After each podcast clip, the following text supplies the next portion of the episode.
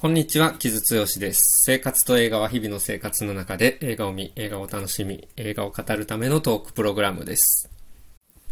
はい、先週は、えー、トークセッションやったんですけれども、今週ソロでですね、えー、っと、4月21日からですかね、全国順次公開の、えー、レッドロケット、ショーン・ベイカー監督作について今週は、ね、紹介しようかなと思っております。えっと、4月も結構ね、なんかいろいろ映画あって、まあ、エアー見てない人とかぜひ見てほしかったりするんですけれども、まあ、ここで紹介したザ・ホエルとか、えー、ホーリー・スパイダーとか、あとあれですよね、ハロウィンがあったりとか、うん、あの、ノックがあったりとか、まあ、いろいろ4月ある中で、ちょっと、えっと、と、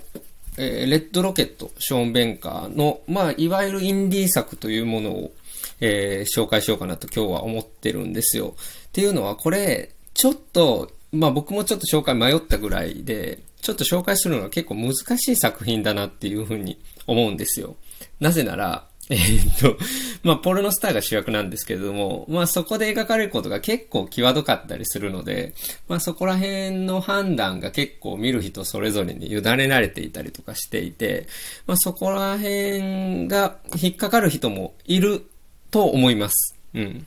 ので、まあ、結構紹介するの難しいなという中で、まあでもやっぱりショーン・ベンカーの作品っていうインディペンデントの作品が、えー、日本でも見られてほしいっていうのと、まあそういうふうに、まあ、意見が分かれる作品だからこそ、えー、と、えー、なんかこう遠慮せずに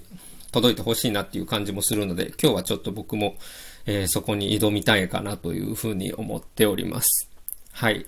で、えー、レッドロケットという作品でですね、これ、えー、ショーン・ベイカー監督の新作です。で、A24 が、えー、アメリカで配給している作品ですね。で、ショーン・ベイカーといえば、えー、おそらくみんな大好きというか、まあ非常に話題になったフロリダプロジェクトという作品が有名ですよね。えー、まあ、セックスワーカーの母親と娘の話で、まあ、かなりあれも、えー、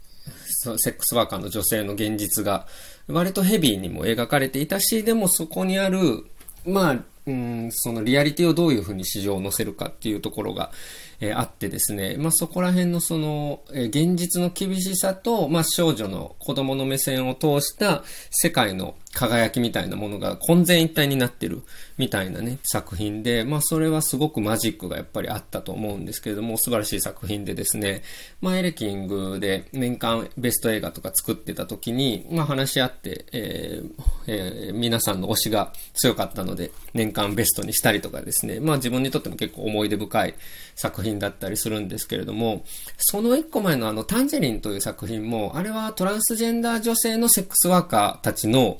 えー、シスターフッドの話ですよね。だから本当に、えー、っと、セックスワーカーの現場のリアリティをどういうふうに、まあ、リリカルにだったりとか、あるいはコミカルに、面白おかしく、えー、ちょっと切なく描くかみたいなことにすごく、まあ、ここ数作特に注力している人ですですね。まあ、レッドロケットもその続きにあるのかなという作品ですね。で、あの、そういう意味では、その、これまでは、やっぱりそのセックスワーカーの女性、その、これまでというか、その2作は、女性っていうのがメインだったので、やっぱりそこら辺は、そのリアリティとヘビーさっていうのを、えー、しっかり、あの、ふざけずに、ちゃんと、えー、しっかりと描いている作品なんですけれども、レッドロケットに関しては、本当に、まあ、ボンクラというか、ダメな、落ちぶれたポルノスターの白人男性、しかも白人中年男性なんですよね。なので、まあ僕は結構思い切ったことしたなと 思ったわけですけれども、まあそこに多分この作品の鍵が結構あって、本当に、まあダメな人をどういう風に描いてどういう風に受け止めるのかって結構今ね、実はシリアスな課題なんじゃないかなっていう風に思ってますね。うん。なので、そういった、えー、ところをすごく感じる作品になっています。えー、まあ、どういう話かというと、主人公、マイキーという、それが、えー、落ちぶれたポル、元ポルノスターが、テキサスにある時帰ってきて、そこに別れた妻、えー、なんかこう、まだ、えー、法律上は結婚してるっていう妻らしいんですけど、妻とその妻の母親が住んでいる家に帰ってきて、まあちょっとニッチもサッチもいかないので、ちょっとしばらく面倒見てくれみたいな感じで 突然やってきて、まあ猛反発を食らうわけですけれども、まあなんとか、えー、潜り込んで、そこで、えっ、ー、と、マリファナを売りさばいたりとかして、生計を立てていくっていう感じのところで始まっていって、そしてある時、えー、テキサスなんですけど、テキサスの本当になんかパッとしないドーナツショップ屋さんに行った時に、えー、未成年の17歳なのかな？女の子に出会って、その女の子に一目惚れして、中年男性がですよ、えー、夢中になって、よし、この子ちょっとポルノ業界に売り込んで、一発当ててやろう。という再起しようとする、まあ男の話でですね。まあそれだけ聞いても、まあかなり やべえな、みたいな ところあるんですけれども、まあなんかそのポルノ業界のやっぱり現実っていうのがここにかなり入っているようでですね、えっ、と、その元妻もね、別れた妻も一緒にポルノ業界でマイキーと、えー、妻がレキス、レクシーという名前なんですけど、えー、マイキーとレクシーは一緒にポルノ業界で、えー、が、やってたんですけれども、まあ、レクシーの方が先にダメになってしまって、まあ、そこで多分故郷に先に帰って、うん、まあ、ドラッグのこととかもあったりとかね、して、まあ、うまくいかなかったところを、まあ、二人は別々になったっていうところで、まあ、その、ポルノ女優がポルノ男優に比べてやっぱりキャリアがすごく短かったりとか、まあ、そういう現実がそこには反映されてるらしいんですよ。で、僕、ポルノにはすごく興味があってというとあれなんですけど、でも興味があってですね、まあ、ポルノのことっていうのはいろいろやっぱ考えることが多いんですけれども、例えば、えー、ポール・トーマス・アンダーソンのそれこそね、ブギーナイツとか、ああいうふうにやっぱりその社会のマージナルの場所な場所にいる人たちとか、まあアウトサイダーと呼ばれる人たちが集まってきて、まあ独特のコミュニティを作ったりっていう雰囲気ってまあ昔からあって、でもやっぱりちょっと犯罪行為とスレスレだったりとか、まあいつもその犯罪との境界がどこにあるのかっていうスレスレだったりとかっていうのの、まあそのせめぎ合いだったりするので、まあ、要は社会、いわゆる、えー、まっとうな社会からどうもこぼれてしまう人たちの受け皿になっているようなところもあって、そういう人たちのドラマがやっぱり立ち上がりやすい、えー、業界ではありますよね。で、まあ一方で、えっ、ー、と、僕その現実のポルノのポルノの界隈の状況を見ていると、本当にこの10年のインターネットのインディペンデント化が進んでですね、まあ、 OnlyFans であるとか、えー、 JustFor.Fans でしたっけ？とか、まあ、ああいう自分で、えー、本当に半分 DIY みたいな形で、サブスクリプションの形で、えー、利益を得るみたいなスタイルで、まあ男優なり女優なりっていうのが活躍していて、で、僕これ記事で読んだんですけど、まあそれによって、まあその、ポルノにも、そのインディペンデントによってダイバーシティ化が進んだと。まあトランスジェンダーの、えー、俳優さんたちが、えー、人気を博したりですね。まあなんかいろんな体型だったり、いろんな年齢、うん。のバリエーションがすごく増えたっていう話があって、なんかそれは僕は結構いい話だなというふうに思ったんですよ。まあ、 OnlyFans なり JustForFans に関しても、まあ、いろいろ問題点はあるとは思うんですけど、まあ、プラットフォームの問題とか、でもなんか、その、いわゆるポルノ業界で何かその元締めみたいな人たちが、えー、俳優を搾取するみたいな構図が、えー、長いことあった中でそれに変革が起きているっていうのも、もうおそらくこのレッドロケットの背景にはふわっとはあるとは思いますね。なので、なんかまあ、のポルのネタについて 熱く語ってたあれなんですけど、でも僕は結構もうそこはもう全然自分がポルノ好きっていうことを恥ずか恥ずかしいことだとは思っていないので、それはそれで人の、えー、生活の一部というかね、娯楽の一部でもあるので、全然恥ずかしいことも思ってないし、あの、ツイッターのアカウントとかでも好きなポルノ俳優とかガンガン、えー、フォローしてるような人間なので、まあその辺の JustForFans とか、まあ OnlyFans ですよね、のネットワークとかを見て、ふん、今こういう感じなんだなっていうふうに思ったりしてるんですけど、で、僕が好きなポルノ俳優とかを見ていたりとかしても、みんな仲いいんですよね。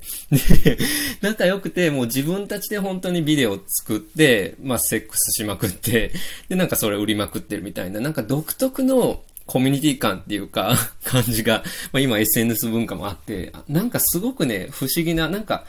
まあ、特に海外だからなのかもしれないですけど、なんかほがらかな なんかあの、カラッとした感じ。僕はあれ結構好きでですね。まあなんかいろいろ考えること。もちろんね、そこで、えー、搾取とか、まあいろいろ犯罪行為とかが生まれやすかったりはするので、まあそういったこととかも考え、えー、ざるは得ないんですけれども、まあそういったところも含めて、まあいわゆる、うん、まっとうな会社員とかをするのとは違うルートの人たちのドラマが生まれる業界っていうことではあるのは間違いないと思いますね。で、まあちょっと話だいぶ逸れちゃいましたけど、レッドロケットもそういう場所で生まれるえー、ドラマという感じが非常にしますね。で、まあそのマイキーが、その、テキサスのね、田舎に帰ってきて、まあそこで、まあ、えー、トロベリーっていう名前がつくんですけど、その10代の少女に一目惚れするっていう、まあ大枠のストーリーはあるにはあるんですけど、すごくその、えー、錆びれた田舎ですよね、もう言ってしまえば。アメリカの田舎の、えー、日常を本当にスケッチ的に描くっていうのが、まあただそれだけといえばそれだけの映画になってってるんですよ。で、まあ、マイキー主人公が、まあ、ろくでもないっていう ところではあるんですけど、で、まあ、その、だからレクシーとかは、えー、元妻ですね。元妻は本当にマイキーにいいように、えー、使われてきた人で、まあ、それで、まあ、人生、えー、結構こう、困窮しているというか、えー、辛い目になってるんですけど、まあ、その二人の関係がどういう風になっていくかっていうのも、まあ、多くのストーリーではあります。が、でもやっぱ僕はそのスケッチ的な部分を見るのがすごくやっぱこの映画豊かでですね、えー、本当にまあ、そういうアメリカのどうってことない田舎から立ち上がってくるリリシズムみたいなものを観客が一生懸命見つめる作品っていう感じがしますね。すごくね、あの、夕焼けのシーンが多くて、まあ、夕暮れ時の場面が多くて、もうその画面の連続を見てるだけでね、なんかすごく、うん、胸を打たれるというか、僕なんかはね、なんかいいアメリカ映画を見ているなっていう感じがする、アメリカのインディペンデント映画を見ているなっていう感じがするんですよね。そして、まあ、撮影はドリュー・ダニエルズという人でですね、まあ、えー、ドラマのユーフォリアとかにも入ってるんですけど、あの、有名なところではトレードワード・シュルツ、ウェブスとかのね、の撮影に入ってる人でですね、で、今回も、えっ、ー、と、レッドロケットでも 16mm フィルムで撮っていて、まあ、要は、まあ、ウェーブスとか見た方は思い出していただければいいと思うんですけど、あの感じですよね。あの、ちょっとビター、スイートな感じの映像感覚っていうのを作るのがすごく上手い人で、まあ、それがこのレッドロケットにも、えー、すごく反映されています。で、まあそういう、まあ元ポルノスター、しかもダメな、ポルノスターがダメとは思わないですよ、すべて。いろんな人がいるので。で、まあこのマイキーが特にダメっていう 人間なんですけど、そのマイキー、ダメな元ポルノスターの日常的なスケッチと、そういうちょっとビタースイートなリリシズムっていうのが、すごくミックスされている。うん。それはもうかなり意識的にやってると思いますね。で、まあこれはね、だからそういう意味では、すごくそのベイエリア的な、えー、リベラルのとは違うリアリティがここにはあるぞということなんですよね。そしてそのリアリティの中には美しい瞬間もいっぱいあるぞということで、まあ、この映画美しいだけじゃなくて結構笑えるっていうか脱力した笑いもかなりあるので、まあ、そういう美しい瞬間だったり笑える瞬間だったりとか、まあ、いろんな機微があるんだぞというのがすごくやっぱりね、えー、ショーン・ベイカーの映画からは感じるんですよね。なので、で、これ、えっと、舞台が2016年なんですよ。で、その時のテキサスなんですけど、で、えっと、テレビに、そのまさに、え、トランプが、えー、まあ、トランプなんかみんな2016年の序盤とか馬鹿にしてたわけじゃないですか。法末候補として。なんですけど、トランプがどんどんどんどん力を増していく感じっていうのがテレビでのニュースでかかったりしてるんですよ。で、これはかなり意図的なことだと思いますね。だから、ベイエリア的リベラルから全く相手にされなかったトランプが、どういうところで人気を博していたかっていうところを、ある意味リアルタイムなスケッチ感覚で描いてるようなところもあって、だからそういうところで生きる人たちを、馬鹿にするのは簡単じゃないですか。でもそうじゃなくて、そこで来ている人たちのまあ、リアルな息遣いだったり、感情だったりとか、あるいはどこかでみあの未来を諦められない、アメリカンドリームを諦められない感じっていうのは僕はすごく、うん、ちょっとやっぱ肩を持ちたい気持ちもありますし、うん、なんかね、あのー、そこに感じることはすごく僕はありますね。特にまあ2016年以降ね、トランプ当選以降、多くの人がそういう、まあアメリカの内側で何が起こっているのかっていうことを、まあ特にアメリカの人たちは考えたわけですけど、なんかそういうのにも、こうしながらも、なんかその上から構えるんじゃなくて、本当に一緒に地べたに降りて、その風景を見つめようっていう意識が感じられるし、そしてそこには何なら美しいものだってあるし、愛おしいものだってあるし、おかしい、楽しいことだってあるっていう感じがしますね。なんかそこら辺は本当にやっぱショーン・ベイカーの僕はね、すごくやっぱり矜持というか、なんかその意志の力を感じるというか、そこには僕は結構グッときますね。なんかやっぱり、うん、アメリカ的リベラル、まあ民主党的リベラルっていうのが、まあ言ったらね、まあ学歴のいいエリートの人が多かったりするじゃないですか。だからそうじゃない、もっと社会から外れてしまった人たちの側にどういう風に立つか。もちろんそこでなんかトランプ最高とかなるんじゃなくてね、もちろん。そういうことじゃなくて、